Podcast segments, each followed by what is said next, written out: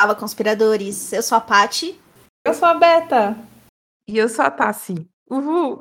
Juntas nós somos o Pode Conspirar, o seu lugar na internet para falar sobre teorias da conspiração e outras coisas estranhas. Hoje em formato em vídeo. A gente está inaugurando esse formato novo aí de soltar os vídeos no YouTube, o áudio no, nas plataformas de streaming. Aí digam se vocês gostaram. Bom, antes né, de começar o nosso episódio, a gente vai para a nossa participação especial e os conspiradores comentam.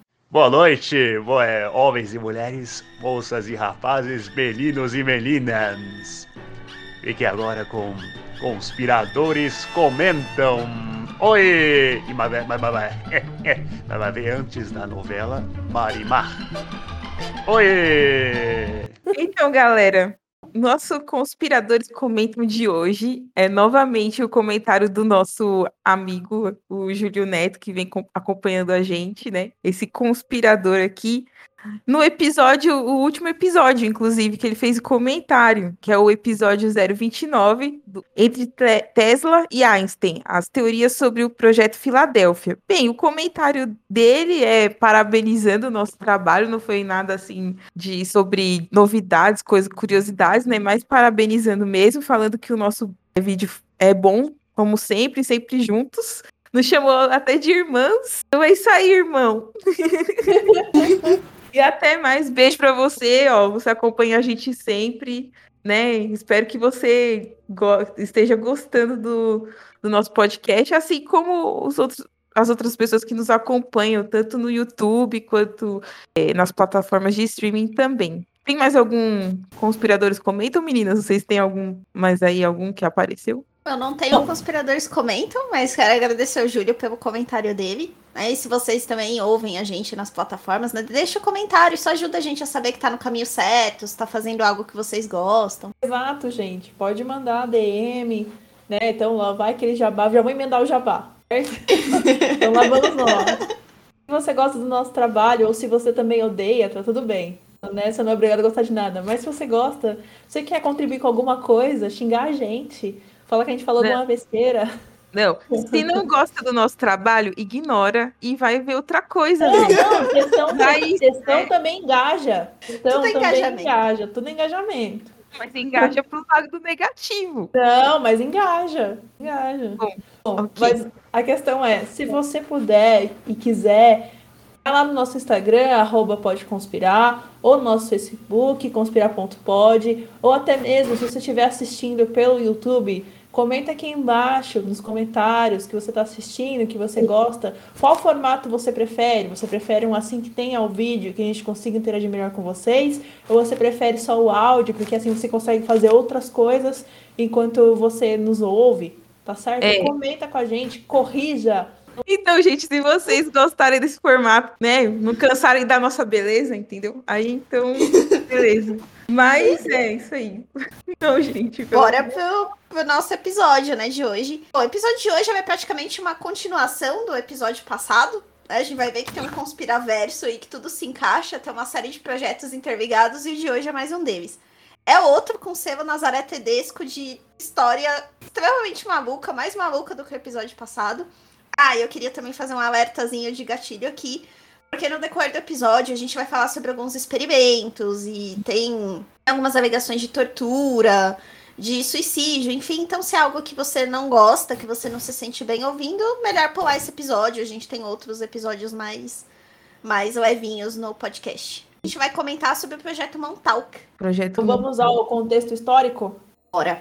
O projeto Montauk, ele vai acontecer no mesmo período em que as grandes teorias da conspiração também acontecem, que é bem no período da Guerra Fria, onde ali a gente tem uma disputa entre a União Soviética e os Estados Unidos, tanto no quesito armamentista, no quesito de corrida espacial, no quesito de tecnologia, tá certo? E aí começa a surgir algumas histórias muito estranhas que fomentam é, umas teorias que, como a Paty falou, umas ideias muito pesadas. Então, assim, lá na, na União Soviética, na velha União Soviética, surgiram rumores durante esse período de que a própria Rússia ia fabricando super soldados. Sabe a história lá do Capitão América, que a gente vê lá nos Vingadores? É mais ou menos bem por aí, que foi por aí que foi baseado.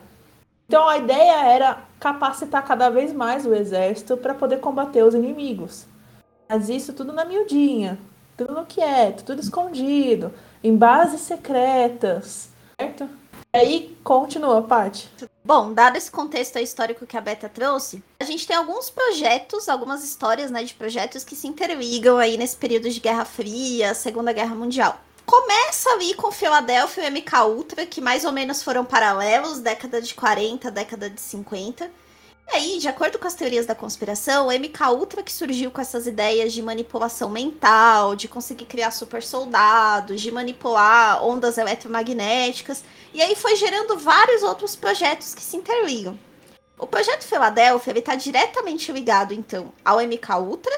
Depois do MK Ultra, a gente teria o Montauk. Aí, ao longo da história, a gente vai ver que Montauk e Filadélfia também tem uma ligação direta entre eles. Assim, as histórias se interligam. E ainda, nesse meio tempo, a gente tem o projeto Manhattan, que acontece ali mais ou menos também no finalzinho da década de 40 para 50, que é para a criação das bombas atômicas.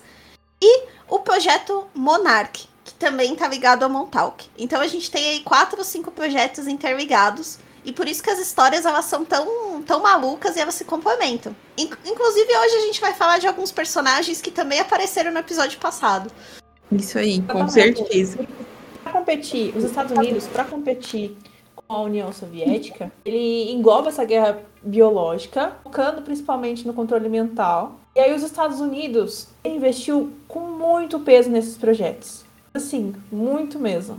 Tanto que na década de 50, quando, tem o, quando surgiu o MK Ultra, um projeto que foi, foi diretamente financiado pela CIA, que tem um documento de comprovação, mas isso a gente vai deixar para um outro podcast, para falar num outro podcast ele tinha, ele era o principal projeto para controle comportamental e mental. Tanto que nesse projeto, como um resumo assim, para dar uma introdução ao, ao Montauk, esse projeto eles utilizavam drogas para poder fazer uh, estimular as pessoas a, a, terem um comportamento do jeito que eles quisessem. Então, eles acreditavam que utilizando uma determinada droga, que a gente não pode falar aqui no YouTube, que o YouTube vai derrubar, mas eles, eles utilizavam uma determinada droga. Eles acreditavam que, dependendo da concentração, você conseguia induzir comportamentos. E nessa época foi responsável né, a CIA foi responsável pela entrada dessa grande droga nos Estados Unidos. Vocês verem o impacto que causou. Não foi só armamentista, mas sim foi uma questão social, porque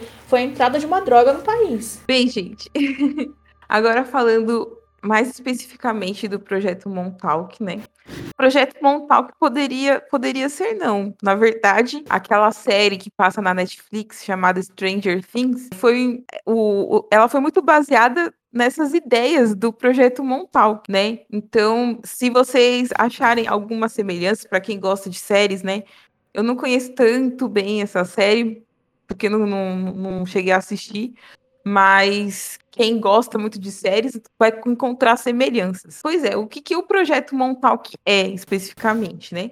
Lá nos anos 40, né, o exército americano, eles acaba, acabaram construindo uma estação de defesa na cidade de Montauk. A cidade de Montauk, ela fica no estado é, de Nova York, lá no extremo leste de Long Island. Naquela, nessa época, nos anos 40, né, como o próprio contexto histórico nos, nos diz, né, estava ocorrendo a Segunda Guerra Mundial. E Montauk, por ser uma cidade costeira, então a localização dela era muito favorável para a construção de um forte que fosse capaz de proteger Nova York de possíveis ataques da guerra. E aí acaba que nascendo ali um local chamado Camp Hero, que seria uma base militar né? Ela ganhou muita fama justamente por causa desse, do projeto Montauk, que seria um experimento do governo americano visando desenvolver estratégias de guerra psicológicas e recursos inusitados, como viagens no tempo, controle de mentes e técnicas de invisibilidade, né? Então, como a gente falou no, no projeto anterior, né, que era o projeto Filadélfia, tinha essas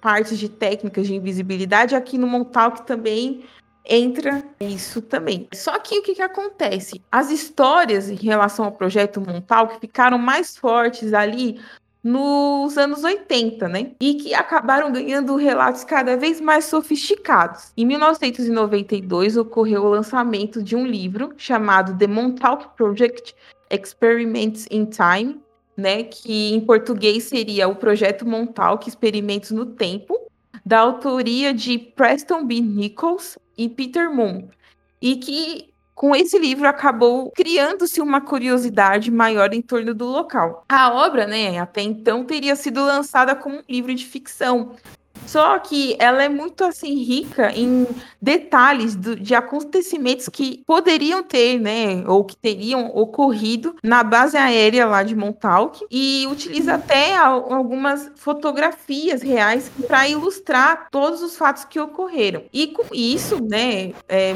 muitos leitores ficaram realmente convencidos de que a história era real e passaram a acreditar que não era uma teoria da conspiração. Esse livro, né, ele acabou ganhando diversas sequências ali nos anos 90, né, que detalha outros acontecimentos ligados ao Camp Hero, né, projeto Montauk, e teve mais teorias da, liga da conspiração ligadas ao projeto Montauk como a chegada do homem à lua seria uma farsa, ó como onde que entra. E que também o vírus da AIDS teria sido criado em laboratório. E aonde que estaria esse laboratório? Em Montauk. Mas assim, não tem, não existe evidências, né, de que de fato isso teria acontecido, né, apesar de ter algumas pessoas aí que ainda estão vivas e que ficam falando coisas, dando entrevistas, até um deles a gente citou no episódio passado. Mas assim, a nível de curiosidade, né, é, hoje, a área lá de Camp Hero, né, onde se passa toda a história do projeto Montauk, é um parque estadual que tem uma extensão de 415 é, acres, acho que é isso que é, acres, não sei. E tem uma As unidades parte... de medida. É, e tem não sei, uma eu não parte... tô vendo a, a unidade, senão eu vi. Eu falava que era, mas não sei. É, acho que é acres isso, mas é acres que tá escrito que eu na minha pesquisa. Mas assim, é, gente, a gente pesquisa, tá? Enfim, mas às vezes a gente fala groselha também, né? Porque, enfim. Mas... É a teoria da conspiração. Se não quiser ouvir É, groselha, vai pro. Nerdcast, vai pra outro lugar. Então, só que o que, que acontece? Aqui é zero compromisso com a verdade. A gente já É, falou então. isso em outros podcasts. né? Exatamente. Mas assim, o que, o que tem mais assim de interessante lá em Camp Hero é que parte desse espaço ela é fechada aos visitantes e parece que está abandonado, entendeu? É, com- é meio engraçado, né? Lembra até um pouquinho ali daquela questão da Área 51, que também é uma, um outro episódio que a gente pretende falar aí no futuro, né? Mas, enfim, assim, só mais um outros fatos sobre Montauk, mas aí umas coisas assim mais levinhas, né? Que Montauk é uma cidade onde se vai muitos turistas, justamente por causa da história do projeto Montauk, e que serve até de um lugar assim de descanso, né, dos holofotes para modelos, estilistas, músicos e até surfistas. Dizem que é uma das cidades mais ideais para a prática de surf, né? 70% do território de Montauk é formado por parques naturais e Camp Hero tá lá é um desses parques. É isso, gente. Isso aí é basicamente o que eu falando ali do projeto e um pouco também assim para vocês entenderem como que é o lugar. Mas agora sim a gente vai destrinchar mais é, em partes de como que as coisas se sucederam dentro do projeto Montal. O que eu posso falar é que a gente. Que você, se você tiver mais curiosidade de saber sobre alguns assuntos específicos, eu sugiro que você pegue uma canetinha e um papel e anote. Você pode olhar o nosso episódio 29, que é sobre, te- sobre a teoria sobre o projeto Filadélfia. Você pode dar uma olhada no nosso projeto, no projeto HARP, tá certo? Que é um projeto de controle de mente por via rádio. Você pode olhar o 19, que é a fofoca nazi, que é os Nós Somos Nazitas no Espaço. Você pode, você pode olhar também. O que mais que vocês sugerem, meninas, de episódio para. Ah, o 11, que é de universos paralelos. Assim, o que. Ah, tem o do Homem na Lua também, que é o episódio. É um dos primeiros, acho que Ah, é o, tá. é o ter- É, o 4? É o Isso. terceiro ou é o quarto episódio? Eu acho que é o terceiro, começo. gente. É o 3, que é a lua de cristal? É o Exatamente. terceiro, porque o primeiro é o da Covid. Não, o primeiro não, o segundo é da Covid. É isso aí. Então, se vocês tiverem curiosidades, vão lá, dá uma olhadinha, que vai complementar bastante a ideia de vocês sobre o conteúdo do dia de hoje. Bom, gente, não dá pra falar de Projeto Montauk sem falar do, do Preston Nichols. É, então eu ia escrever um livro que a Tassi comentou. É, esse livro ele é tratado como ficção científica, mas pro Preston Nichols ele não é um livro de ficção científica. né? É uma, é uma experiência que ele relata que realmente aconteceu com ele. E ele ficou super famoso a partir da década de 90. É, tem um vídeo até do Preston Nichols lá na base de Montauk, ele foi até lá e ele mostra a história, tudo mostrando as salas lá. É legal. Principalmente vocês assistirem depois aqui do episódio, porque você consegue visualizar algumas coisas, né? É, o livro vale a pena. Eu vi o livro, é, é uma loucura só, mas vale a pena. É, assim, você tem que encarar como ficção científica, né? Mas o livro é interessante. E só começando um pouquinho falar quem é o Preston Nichols e como ele chegou no projeto Montauk. O Preston Nichols, ele, era um, ele é um engenheiro um engenheiro elétrico. Ele tem algumas outras formações também, mas ele faz alguns experimentos com, com elétrica. E é, lá na década de 70, comecinho da década de 80, aliás, ali bem no começo da década de 80 mesmo, ele estava fazendo um estudo com médiums. Então ele chamou algumas pessoas ali que ele via que tinha alguns poderes paranormais e ele começou a estudar o efeito das ondas eletromagnéticas sobre essas pessoas. Uma das pessoas que estavam participando desse experimento era o Duncan Cameron, e se vocês lembrarem do episódio do Projeto Filadélfia, era o irmão do Al Bielek, que eles alegam que estavam lá no Projeto Filadélfia e foram transportados no tempo. O Duncan também estava fazendo parte desse estudo de paranormais. E aí, o que o Preston Nichols percebeu é que em um determinado momento do dia, mais ou menos sempre na mesma hora, é, essas pessoas elas apresentavam meio que uma pane nas habilidades delas. Ele começou a fazer umas pesquisas de por que essas pessoas apresentavam esse comportamento e aí ele descobriu que tinha algo emanando ondas eletromagnéticas muito fortes perto de onde ele estava. E o que ele fez? Ele colocou uma antena no carro dele e saiu atrás disso. Falou, vou descobrir de onde tá vindo. E aí ele foi com o carro e chegou lá no projeto Montal. E aí ele chegou lá no projeto, ele resolveu levar o Duncan com ele. E aí lá, conforme eles foram entrando, apesar de ter sido um lugar que supostamente eles nunca tinham estado na vida, eles começaram a lembrar de várias coisas que eles viveram ali, a partir desse momento que eles chegaram na base. Foi aí que ele teve toda essa. Não sei se dá pra chamar de revelação, mas que ele recuperou a memória dele e aí ele resolveu escrever o, o projeto Montauk. Então é daí que o, que o Preston Nichols surge na história e que começa toda essa maluquice que a gente vai falar aqui. Na verdade, o que eu vi é que antes do Preston Nichols, a gente tem que falar de uma mulher chamada Nina Kulagina. Não sei se vocês chegaram a pesquisar sobre ela. Mina o quê? Mina gelatina? Nina Kulagina. Ah, É colágeno. É de colágeno. É um pouco mais Colagina. complexo porque é, ela é russa, eu não sei pronunciar russo. Mas o apelido dela é Nina Kulagina. Deve ser verdade, colágeno.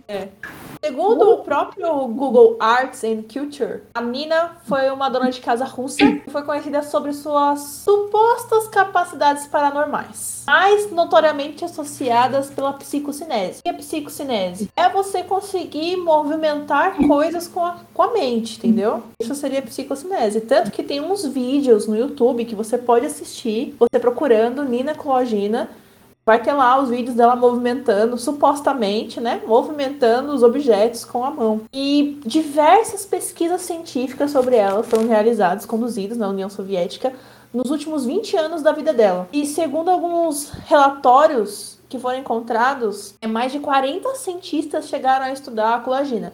Entre eles tiveram fisiologistas, fisiolo- neurofisiologistas, o psica... tem também é, pesquisador psíquico, psicólogos e muitos outros que trataram ela como realmente um laboratório. Tanto que ela, é, durante um período, não sei identificar qual era o período exatamente, mas alguém a acusou de ser uma charlatã, mas ela processou a pessoa que a chamou de charlatã, porque ela conseguiu provar que não era. Não me pergunte por quê, não me pergunte como. Eu só sei que foi assim. Mas ela conseguiu provar que ela realmente é, tinha psicocinese. Meu, já, já, não, é rapidinho. Como, como você falou, só sei que foi assim. Lembra o Chicó. Assim, exatamente. Lembra, o Chicó do Alto da Compadecida, gente. É. é assim. Quem é Queen sabe. eu não sei, eu só sei que foi assim. Mas, é, né, pelo que dizem, é que ela conseguiu realmente provar que ela tinha psicocinese. Agora, não se sabe se o júri foi forçado por alguma outra maneira, né, a concordar com isso, não sabemos, mas ela realmente ganhou o processo em cima disso. E a partir dessa história é que conta-se, né? Os Estados Unidos começou a realmente ficar com medo de que a Rússia estava realmente criando é, e formando pessoas combatê-los no, no, na Guerra Fria, para criar um exército com superpoderes, e nisso esses projetos todos foram fomentados, principalmente o Montauk.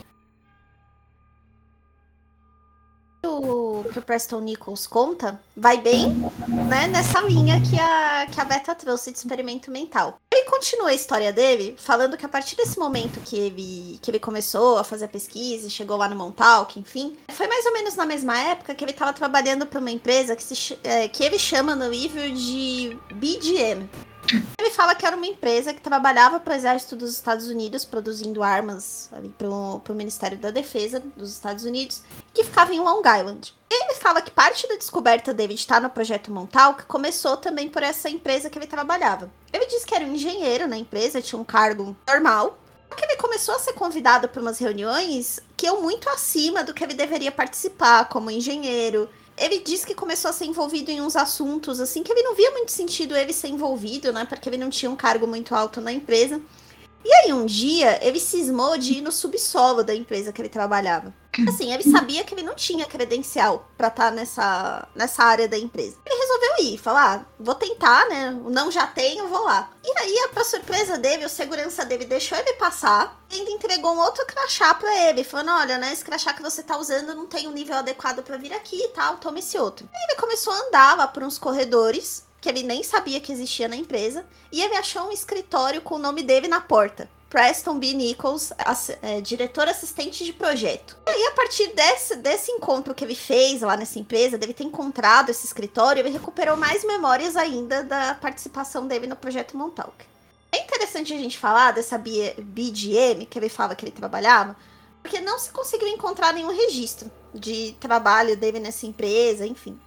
Mas as pessoas que estudam essa história do projeto Montauk fazem um paralelo com uma outra empresa que de fato existe em Long Island, Airborne's Instruments Laboratory, que é uma empresa que realmente presta serviço para o Ministério da Defesa norte-americano. E aí eles fazem um paralelo que eu achei muito legal. É, eles falam que o que o Preston fez foi é, ele pulou uma letra. Então, o Airborne, ele transformou no B. Instruments, ele foi pro G. E o Laboratory, ele foi pro M, né? De BDM. Então, ficou BDM, que seria, na realidade, a AIL. Então ele fez um, um, paralelo com uma empresa que existia realmente em Long Island, mas como ele tá usando meio que um pseudônimo para a empresa, ninguém nunca conseguiu verificar essa versão dele. E então toda a história do Preston é baseada nessas memórias aí que ele diz que recuperou, tanto indo lá na base do projeto Montauk quanto nessa empresa que ele trabalhava. É, e aí ele conta nas memórias dele que o Duncan Cameron, ele era uma peça central desse desse projeto Montauk. E aí ele passa a descrever uma série de experimentos que aconteciam lá, né?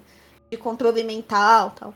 Mas é inter interessante saber como ele chegou, né, nessa história. Toda a história dele é baseada assim, em memórias que ele recuperou. Nossa, isso me deixa tão intrigada, porque fico pensando assim, imaginando assim.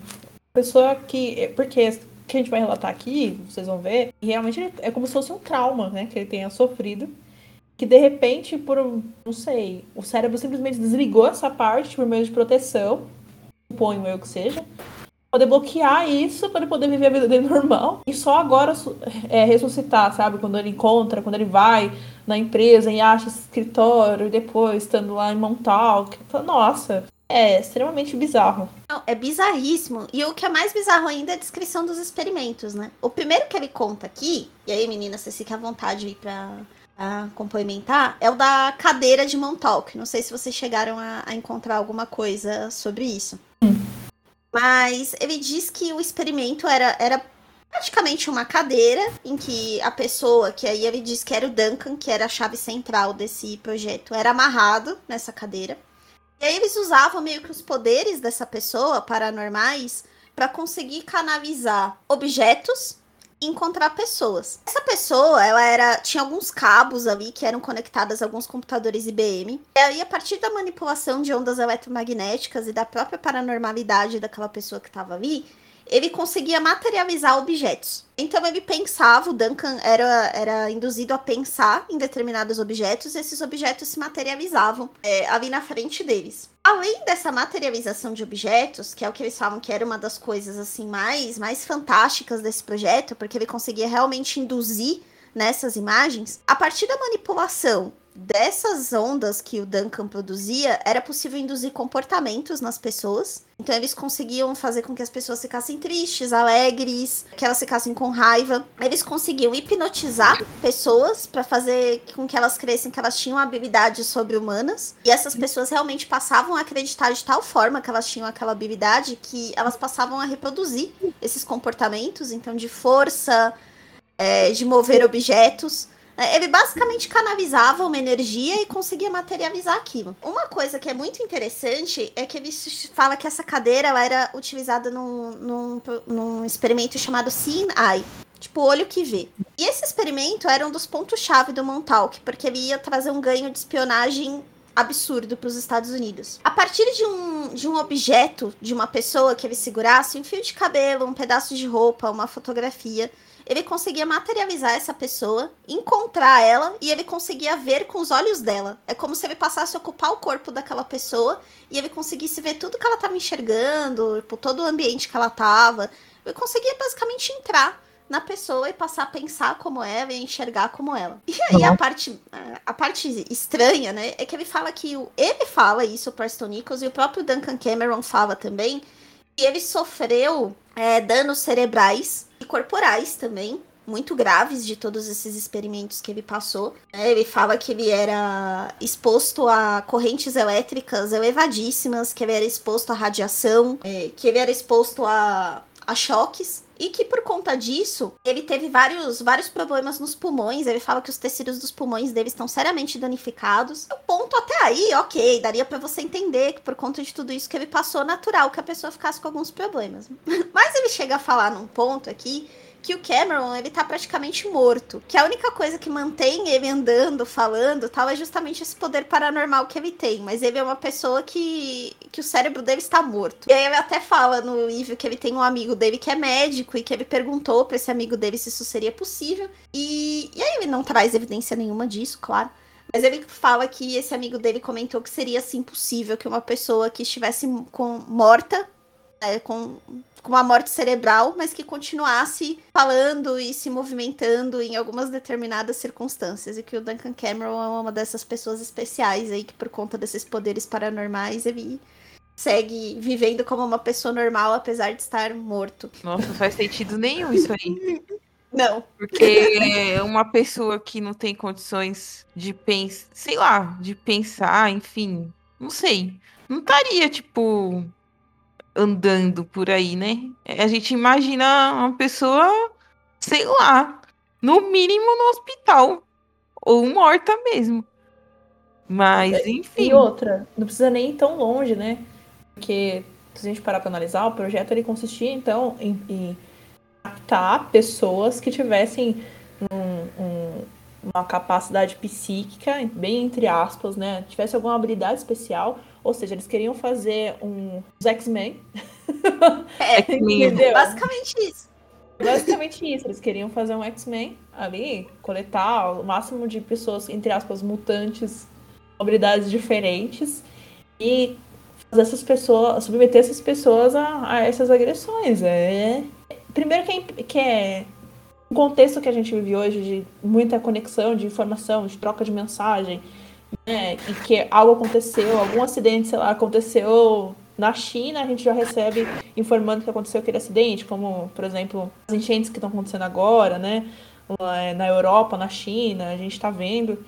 E ter pessoas que têm habilidades é, especiais, assim, tão específicas, né? É, naquela época, e, e por que não existiria hoje, né? E como é que isso não ia parar na mídia, também, porque essas pessoas tinham, né? Porque pessoas com capacidade desse jeito não vão se esconder. Pelo menos não nos dias né, que tem uma conexão com a internet, que você consegue mandar mensagem daqui até pro outro lado da Terra num instante, piscar de olhos. É. É, não, já começa por aí, né? É muito bizarro você, você ter uma pessoa que ela afirma que ela é desse jeito.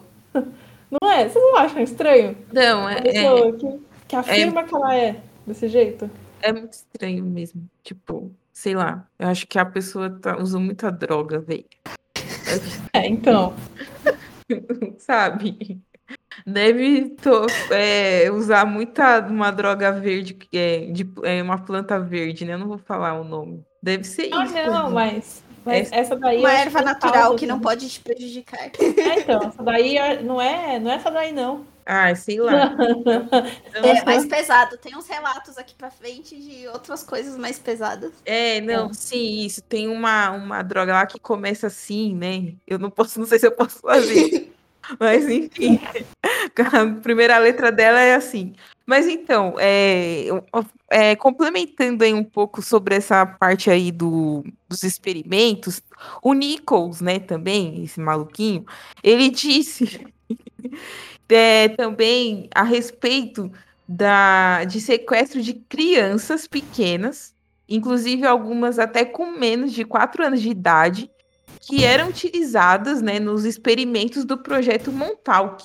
E isso deve, é provavelmente uma das coisas assim mais, vamos dizer, assustadoras, né? Ele se refere, né, o, o Nichols, a essas crianças como os Montauk Boys, né, que foram arrebatados, né, da rua ou até mesmo das casas em que moravam. E como ele mesmo diz, elas foram psicologicamente abaladas pelo projeto, no qual é, a maioria esqueceria todo o seu tempo no Camp Hero, pelo resto das suas vidas. Ou seja, eles faziam, tipo, sei lá, apagava a memória da, dessas crianças, né? Só que o que acontece aí no meio dessa historinha? Tem um homem que ele afirmou que ele recuperou todas essas memórias traumáticas, né? Inclusive, esse homem, ele se chama Stuart Swerdlow, né? E ele, na, na época, ele teria 52 anos quando ele deu uma entrevista para o The Sun, em 2017. Hoje ele mora em Michigan, né, nos Estados Unidos. E ele revelou que ele era um desses Montauk Boys. E descreve é, como que eram esses abusos, né, que eram cometidos a- aos garotos, né, às crianças. Bem, é, vou falar aqui uma frase que ele diz, né, com as, são as palavras dele, né. Ó, quando os experimentos começaram, eles tinham como alvo meninos descartáveis, como órfãos, fugitivos ou filhos de viciados em drogas. O tipo de criança que ninguém realmente procuraria. O objetivo era fraturar sua mente para que eles pudessem programar você. Eles mudavam a temperatura de muito quente para muito frio, morriam de fome e depois se alimentavam demais.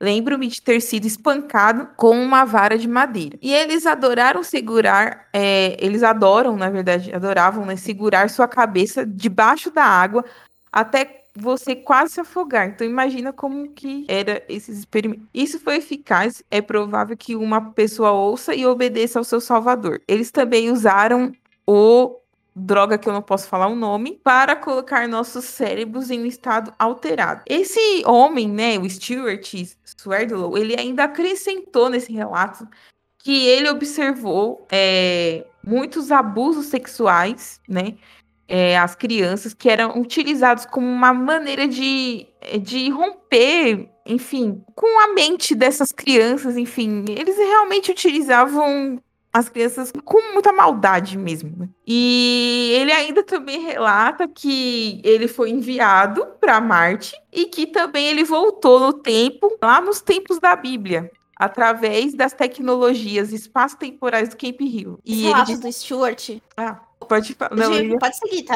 não, eu termina ia, falar, eu ia falar assim que ele, ele falou assim que até hoje, né, terminando só o relato aqui dele, que ele diz que até hoje ele tem pesadelos, né, depois que ele lembrou o que que ele passou, ele tem pesadelos até hoje com isso, né, e ele diz assim que ele não estava lá quando a cadeira montal foi desligada, mas ele sem- se sentiu como se tivesse subitamente sido desconectado dessa eletricidade. O relato do Stuart é um dos mais famosos, tem mais. Tem outras pessoas que também falam sobre, sobre o projeto Montauk, que supostamente são esses Montauk Boys.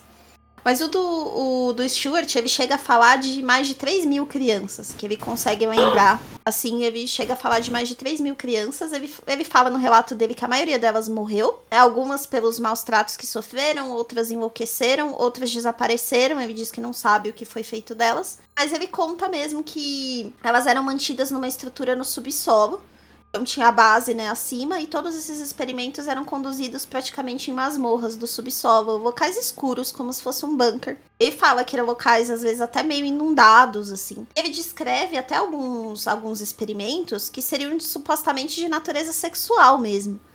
É, por exemplo, colher sêmen das crianças. É, e aí ele fala que as crianças elas eram utilizadas meio que como uma. É, como um combustível para a cadeira Montauk. E fala que as crianças, muitas vezes, elas eram ligadas a essa cadeira a dar força pro Duncan, né? Que seria meio que um fio condutor pro Duncan para ele conseguir é, é, potencializar as habilidades psíquicas dele. Ele fala que as crianças eram descartáveis. Além desse relato do, do Stuart, a gente tem outras pessoas que também contam, né? Que supostamente foram Montauk Boys. Tem outros hum. relatos aqui que são bem, bem conhecidos, que é o do James Bruce, que não é o nome dele, ele usa um pseudônimo, né? Mas ele fala que ele, que ele passou por esse experimento com drogas e que aí tinha um lugar na estrutura do, da base Montauk que era chamada de Casa do Ácido, né, que lá é que eles tomavam essa, essa substância e que a, as paredes tinham alguns desenhos assim coloridos para potencializar os efeitos. E aí eles faziam os experimentos. O que é interessante é que se vocês assistirem o vídeo do Preston Nichols, que ele entra na base, e tem uma sala mesmo com as paredes todas coloridas. Na... Tem uns desenhos, assim, meio estranhos. E não é pichação, sabe? É um outro tipo de desenho, assim, na parede. Então aparece isso mesmo na, na base, ele consegue encontrar. Tem um outro depoimento que é do Christopher, Christopher Garítono, ele chegou a, a, Quando criança, ele relata que ele fez alguns passeios lá na, na praia, lá perto, e que ele achou alguns objetos. Que ele chegou a perguntar pro pai dele na época o que era aquilo, mas eles foram interceptados por uma pessoa que ele não sabe se era do exército, do governo, quem era, mas mandou eles embora dali. E ele cresceu fascinado com essa história. E depois ele voltou lá com geólogos, eles chegaram a fazer um mapeamento do solo. E aí esses geólogos conseguiram chegar à conclusão de que realmente tem uma estrutura de concreto embaixo da base, que é uma estrutura grande de concreto lá embaixo. Então, supostamente existe mesmo uma parte subterrânea da base. E tem um outro relato também, que esse também é muito legal, que é do Brian Minnick. A diferença do Brian Minnick para todos esses outros é que ele tem as evidências em vídeo. Né? Se vocês procurarem, tem algumas imagens dos vídeos do Brian Minnick. Ele chegou aí na base de Montauk lá no começo da década de 90. Quando ele era adolescente, ele foi com uns amigos e eles gravaram né, uma fita meio VHS ainda lá do começo da década de 90, mas dá pra ver algumas coisas. E aí eles entram na base. Eles conseguem entrar nessa parte subterrânea. Então tem mesmo, tem umas galerias assim subterrâneas. A maior parte das portas tá trancada, né? Eles não conseguiram entrar para ver para ver o que tinha. Mas bate com algumas descrições que pessoas como Stuart, como Bruce fizeram de uma estrutura subterrânea, meio alagada, assim, tava mesmo com muita água. E eles também conseguem encontrar essa casa aí com os desenhos, né? Então confirmou mesmo a existência de que tinha essa estrutura lá. Se era para isso, ninguém sabe, mas, mas existia essa estrutura. O que as pessoas que desacreditam o depoimento desses Montauk Boys falam é que, primeiro, eles só apareceram depois do livro do Preston Nichols. Então, falam que eles foram supostamente sugestionados, né, pela leitura. E dizem que o próprio Preston Nichols contribuiu muito para isso. Inclusive, tem algumas acusações até de que, assim, muito parecido. Sabe, quem lembra do caso do João de Deus, que ele usava aquela justificativa de tentar ajudar as pessoas para cometer abuso? Tem algumas acusações, assim, relacionadas ao Preston Nichols, de que ele abordou algumas dessas pessoas e usou abuso sexual para dizer que estava ajudando a recuperar as memórias dessas pessoas, esses Montauk Boys. Uhum. Então, é uma história muito controversa. Mas tem várias pessoas que contam, né, esses relatos. E o relato do Stuart ele é, ele é, especial também, porque ele começa a introduzir alienígenas no meio da história, né? Que é outra parte famosa do projeto Montauk. Não tem como não, né? Tem que ter, né? Tem que ter. Não, e assim, se você assiste Stranger Things, tá sendo e não assistiu. Mas se você assiste, É, muita coisa dali realmente foi extremamente baseada no Montauk, tanto que o nome do programa era para ser Montauk, né? Isso. É, então, a Eleven, ela é a representação do que as crianças passavam ali. Então, colocar aquele capacete cheio de fio para poder propagar, né, aumentar a capacidade psíquica, e isso nesse de alterar, segundo relatos, né, nesse de alterar essa realidade psíquica, as pessoas, é, as crianças conseguiam acessar outras dimensões, assim como a Eleven, que ela consegue acessar o Upside Down, né, abrindo um portal. E lá, é, quando você lê sobre, eles falam que é, a, a, é acessar um hiperespaço, ou então colocar crianças em tanque de, de isolamento de água, por exemplo. Você coloca a, a criança dentro do tanque com água isolada de nenhum barulho para que ela também aumentasse a capacidade mental dela. É assustador pensar que crianças passaram por isso, né? E é assustador pensar que os experimentos têm uma semelhança muito grande com, os, com o que os nazistas faziam antes, né? Porque as, os nazistas, como a gente já falou um milhão de vezes também, faziam muitas experiências com crianças desse nível para pior e ter essa reprodução nos Estados Unidos meio que assusta. Ah, e você tocou num ponto importante, né, Beta? Você falou dos nazistas. Uma das alegações do, do Preston também é de que o projeto Montauk ele foi pago com ouro nazista. Uhum. Porque o MK Ultra já tinha sido descoberto, né, já estava né, com as investigações lá do Senado americano, então ninguém queria ter mais nada a ver com isso oficialmente, não queriam colocar mais nenhum dinheiro do governo nesse projeto. E aí a saída que se encontrou foi usar ouro nazista que tinha sido confiscado lá da Segunda Guerra para pagar esse projeto. Ah, tá vendo? Tem. Ai, eu, eu acho eu, tão eu... horrível. Eu acho tão horrível se isso for, Nossa, ver... com certeza. for, da... for verdade. É, se for verdade, é uma história pesadíssima. Não, Nossa, nem fala. Aí a gente Outra fica coisa... pensando assim, porque essas histórias são histórias antigas, né? A gente fica pensando também, será que no futuro não vão falar de projetos secretos que estão ocorrendo, tipo, atualmente e a gente não tem noção? É, só saberemos mais pra frente. Porque tem tanta criança que some. Se ele tá falando no projeto Montauk de sequestro de crianças para utilizar para uma coisa tão horrível, e hoje a gente sabe que, meu, o número de crianças desaparecidas, pessoas desaparecidas, que não se sabe o paradeiro, é tão grande, entendeu? Sei lá, ai, é até horrível pensar numa coisa assim. Tem um relato também do Preston, não sei se vocês chegaram a ver, que fala sobre um determinado monstro liberado. Ah, é, Sim. que é o fim do projeto. Né? O projeto acaba com esse, com esse monstro. Ah, então vamos deixar para o final. Mas fica aí, tem um Querem monstro. falar dos aliens? Ah, pode falar. Toda bala que eu complemento. Bom, uma das coisas que o Stuart alega, então, que tornou o depoimento dele famoso, é que ele fala dessa viagem a Marte. É, o Preston também fala da viagem a Marte, o Duncan também fala da viagem a Marte. Isso se repete em vários relatos ali de pessoas que supostamente participaram do projeto Montauk. Bom, Preston ele diz que isso aconteceu entre 1981 a 82, já pertinho ali do final né, do projeto, mas que eles tinham, é, eles tinham apoio alienígena na tecnologia e por isso que eles conseguiram fazer muita coisa que eles fizeram, inclusive essa cadeira e Montal. É que um desses projetos foi uma viagem a Marte. E eles queriam chegar até lá porque existiam pirâmides em Marte com fontes de energia que eles queriam descobrir o que tinha lá. É, e, e aí, de acordo com o Preston, eles conseguiram fazer essa viagem até Marte. Eles confirmaram a existência dessas pirâmides, mas eles não conseguiram acessar o que tinha dentro delas. É, então eles sabem que, que existe, mas eles não conseguiram acessar exatamente o que tinha, o Duncan diz que chegou sim a entrar na pirâmide, nos relatos dele ele fala. Ele chegou a entrar e que lá dentro tinha uma espécie de arma, como se fosse um escudo, que nas lembranças dele tinha um nome, algo como Defesa do Sistema Solar, que era como se fosse uma, um escudo para proteção ali do planeta. É, mas que ele também só se recorda disso, que ele não tem muitas lembranças do que aconteceu. Mas o mais chocante desse relato alienígena não é nem tanto essa parte da viagem a Marte, que já seria algo, né, muito. Porque essas pirâmides de Marte a gente pode até comentar no outro episódio, mas já se comprovou que não tem pirâmide em Marte. Isso foi realmente algo que circulou na década de 70, como se fosse verdade, mas não tem. E o mais chocante é que eles falam que existia meio que um trato entre alienígenas e humanos.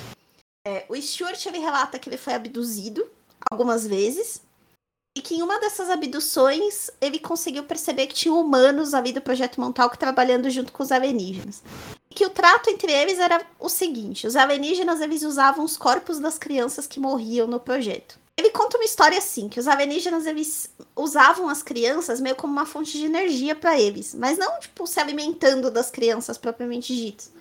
Mas eles, eles usavam sêmen das crianças e por isso tinham esse, esse. Alguns dos experimentos eram coletar sêmen das crianças. E quando elas morriam, eles colocavam espécies de tanques com fluidos corporais e partes dos corpos das crianças e eles se banhavam ali para recuperar a energia deles. Ó, que nojo. Além de ser nojento, uma coisa para mim que não faz sentido. Gente, eles são alienígenas. Pra que, que eles precisam do apoio dos humanos para fazer isso? Se eles conseguem abduzir qualquer pessoa, eles podiam sair abduzindo geral e não precisava da permissão de ninguém. Exato. Eu não entendi Sim. porque eles seriam tão legais a ponto de fazer um trato, assim, de. Sabe? É de precisar mesmo. É. Porque, mas um, um, um ser superior que consegue viajar no hiperespaço. Acho que ele vai precisar de ajuda para poder capturar humanos aqui na Terra. Capturar criança. Ele não precisa é. de ajuda para fazer isso. Ele poderia fazer quantas vezes ele quisesse. Não, não faz muito sentido essa alegação dele. É como se alguma coisa fizesse sentido nessa história, mas tá bom. Nossa, gente. Realmente horrível. Ai, ai. Que teoria louca. Mas é muito pesado. E eles contam com muito detalhe, assim. Isso que é meio estranho, é. sabe?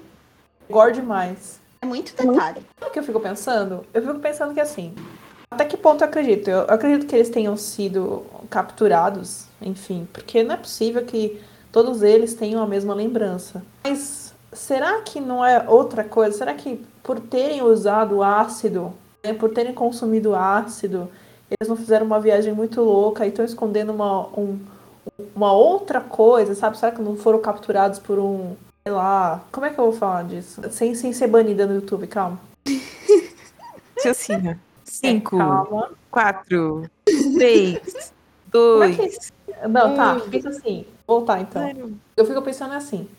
Uh, são pessoas, né, que diferentes, que têm mais ou menos a mesma lembrança. E que são pessoas que foram forçadas a passar por tortura e passar por consumo de ácido, consumo de drogas é, bem elevado um nível bem elevado. Então, será que essas, essas memórias é, de viajar no espaço, de encontrar alienígena, de levantar coisas com a mente, não foi só o efeito desse ácido, não foi só o efeito de drogas, né? Efeito de psicotrópico para poder esconder outro malefício que foi feito a essas crianças? Entendi. Por um rapto de, é. sei lá, rapto sexual, rapto de uma outra coisa e, e, e, que é, esses elementos nos serviram de camuflagem para poder esconder essas lembranças também. É, eu acho bem mais provável ser nesse, nesse terreno do que eles tiverem, né, do que eles terem ido para Marte e terem conseguido ab abrir portais com, com a mente, com o poder da mente. Porque realmente é, são relatos muito pesados e muito precisos. É, você tocou num ponto que um dos. Tava lendo alguns relatos de psicólogos que estudaram esse caso, né?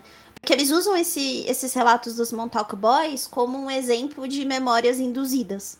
Ah, é? Tem bastante estudo usando esse caso para falar do efeito da memória, de hipnose, porque algumas pessoas também chegaram nessa conclusão de que participaram do projeto Montauk depois de hipnose.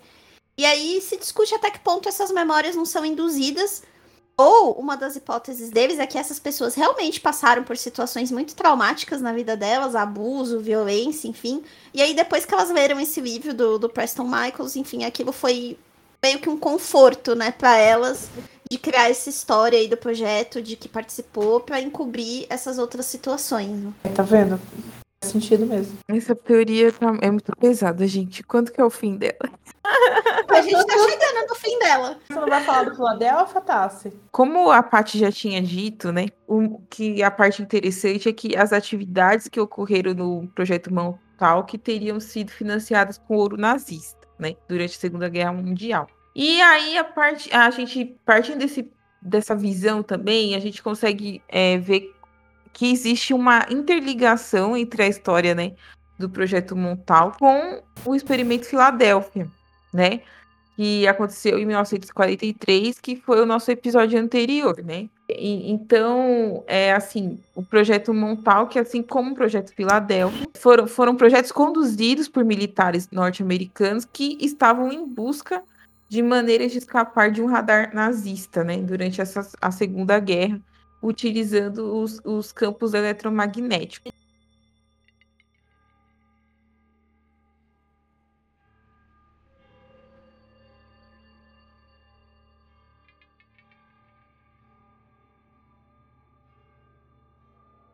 falando sobre o projeto Filadélfia. Qual que seria a ligação entre o projeto Filadélfia e o projeto Montal? Seria que o Duncan, né, o médio Mirim que estava lá no projeto Montal, né, ele seria um dos tripulantes do USS Eldridge, né, e que teria viajado no tempo dos anos 1940 até 1980 durante a desmaterialização do navio de guerra.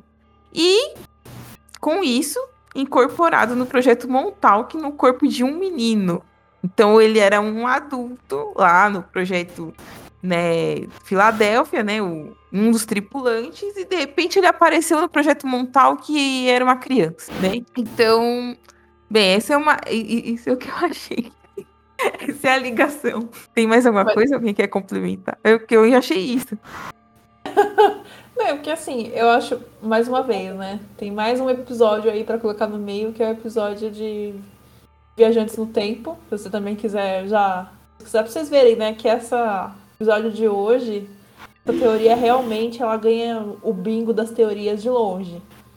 Que a gente já falou de quase tudo. Falta, faltou só falar de que morreu e foi substituído. É verdade.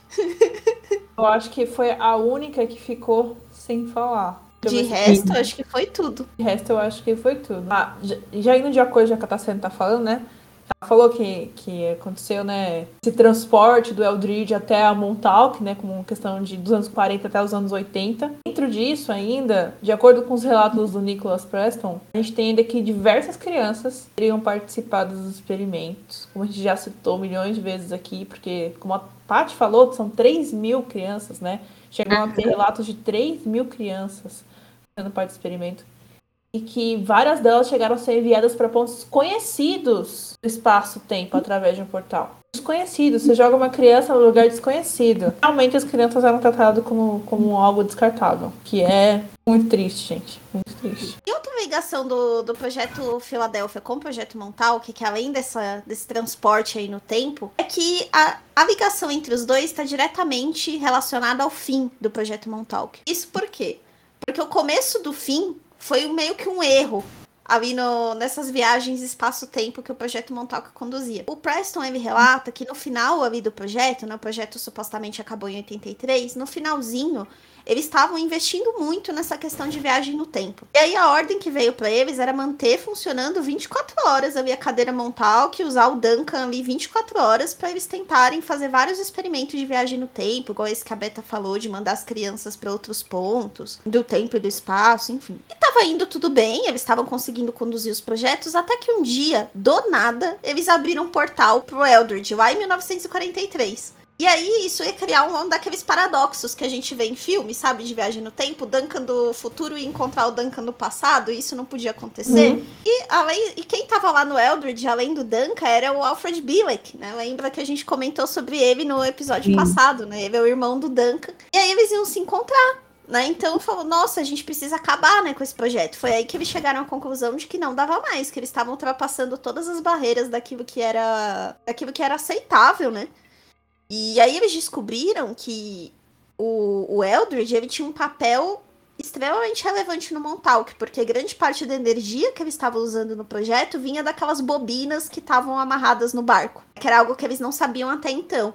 Mas aí, com esse erro, eles descobriram. Sim, nossa, que coisa. né? Ai, ai, mas é, é, é complexo demais. Mas aqui, gente, para finalizar um pouco já, já agora o projeto Montauk, né? Uma última, vai, uma das últimas informações, né? Como a gente é, disse, os, os cientistas que estavam trabalhando ali no projeto Montauk, eles teriam construído, né? Essa máquina, uma espécie de máquina do tempo, né?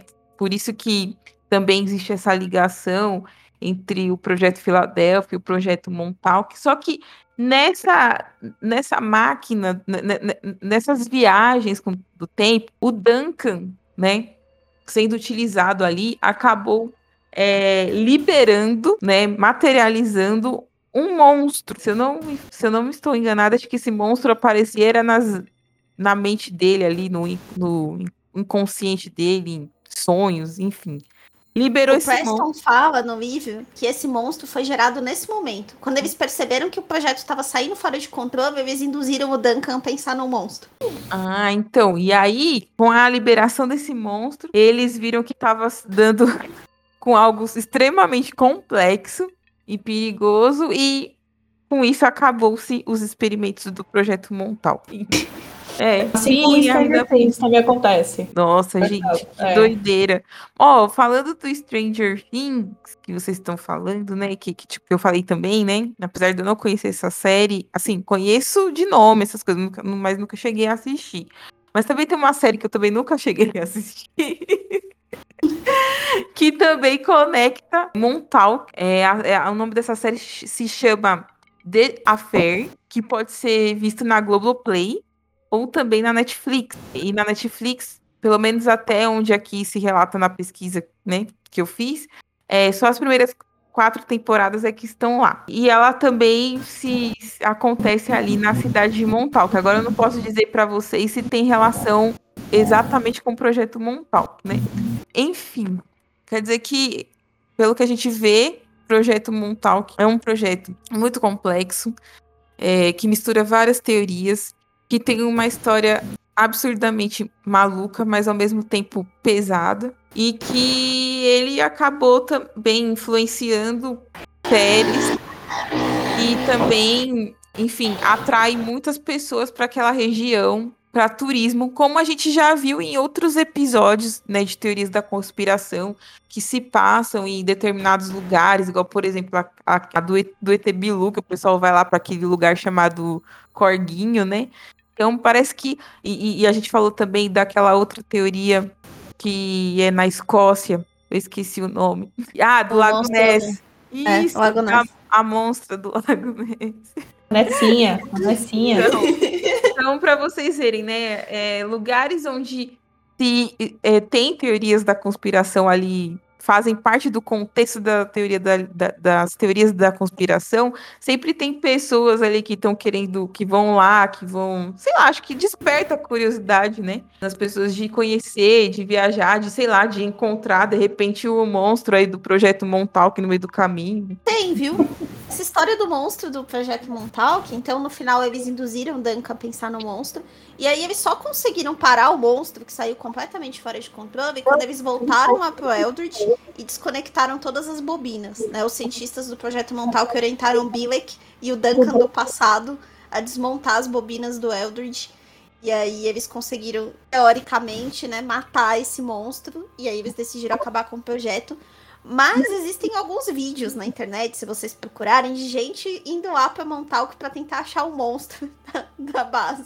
Ah, claro, né? Só faltou claro. um evento no Facebook, né? Só faltou claro. um evento no Facebook. Vamos caçar um monstro de Montal.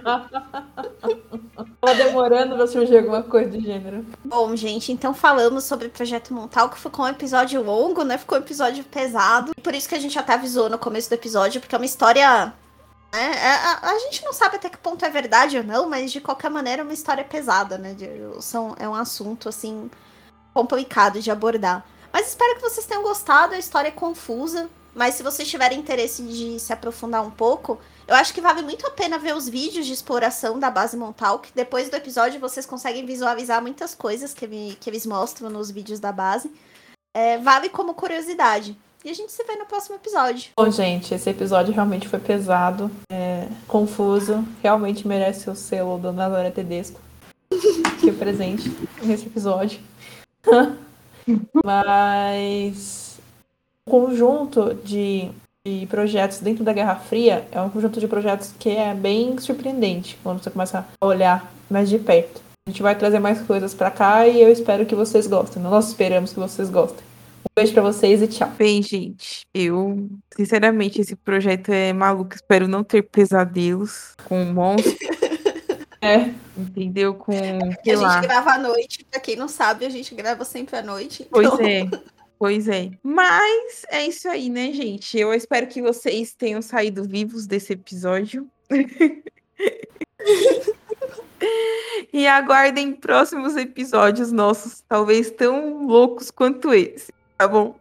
Beijos a todos e até mais. Tchau, tchau. Tchau, tchau. Conspiradores Vinheta. comentam. Vinheta, vinheta, vinheta. Vinhetinha.